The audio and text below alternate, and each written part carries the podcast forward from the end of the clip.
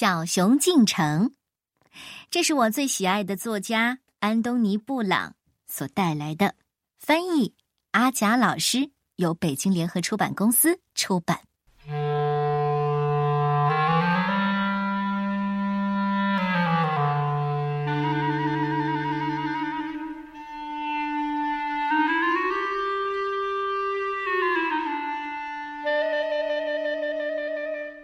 有一天。小熊进城里逛。哦，如果你注意到的话，他手里拿着一支画笔。城里有很多人，匆匆忙忙的赶路，正遇上交通拥堵呢。小熊很小，人们看不到它，所以把它给撞倒了。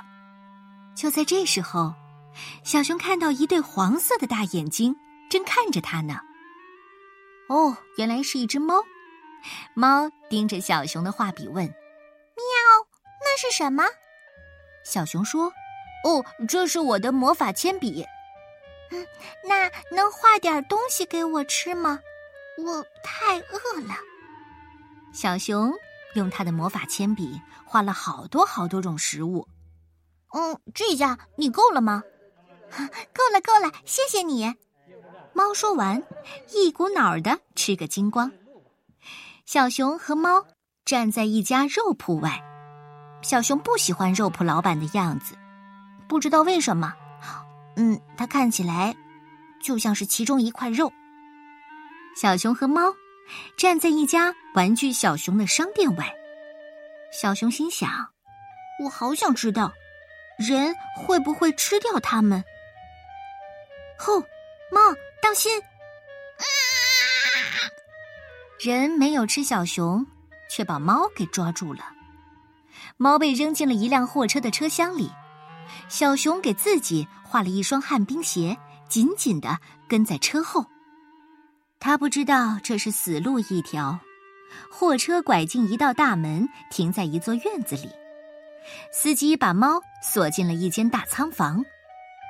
小熊小声嘀咕：“哦，好古怪。”趁着警卫转身，小熊绕到仓房的另一边。给自己画了一架梯子，接着，小熊画了一把锯子，锯断了仓房窗户的铁栅栏。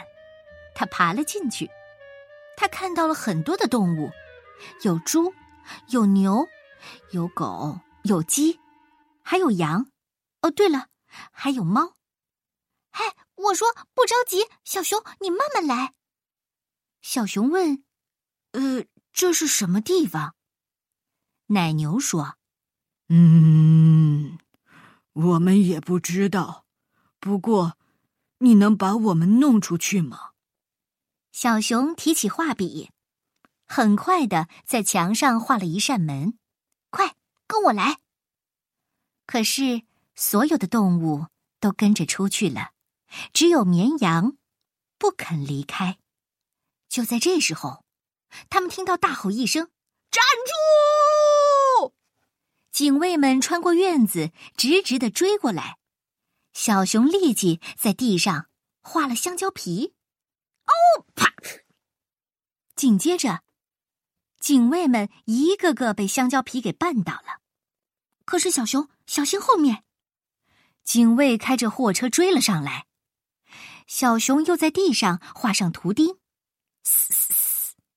啊，轮胎扎破了，正漏气呢。动物们赶紧逃跑。小公鸡问：“嘿，我说我们在哪儿？”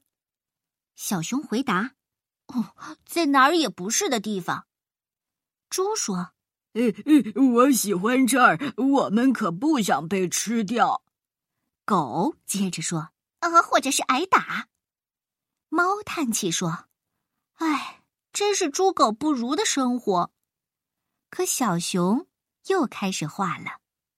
别着急，我来想办法。说着，小熊画了一幅从来没有那么大的画。那是一片特别美好的草原。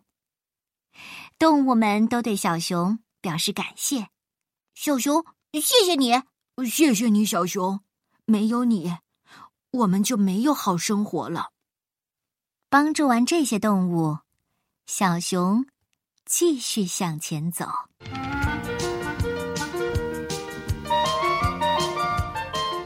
安东尼·布朗的故事永远像一个哲理的寓言，就像在这个故事当中，所有的动物都被小熊搭救了，逃出了监狱。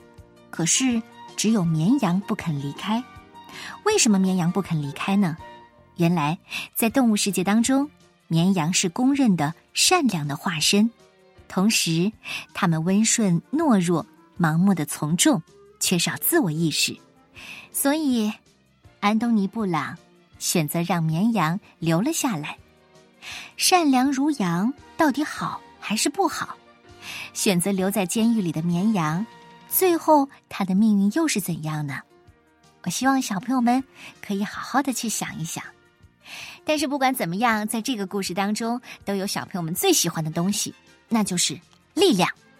小熊就是一个超级英雄，手上拿着一个魔法道具——无所不能的画笔，画什么有什么。它可以提供一切需要，解决一切危难，就像我们中国民间故事里的神笔马良一样。你喜欢这个故事吗？小熊进城。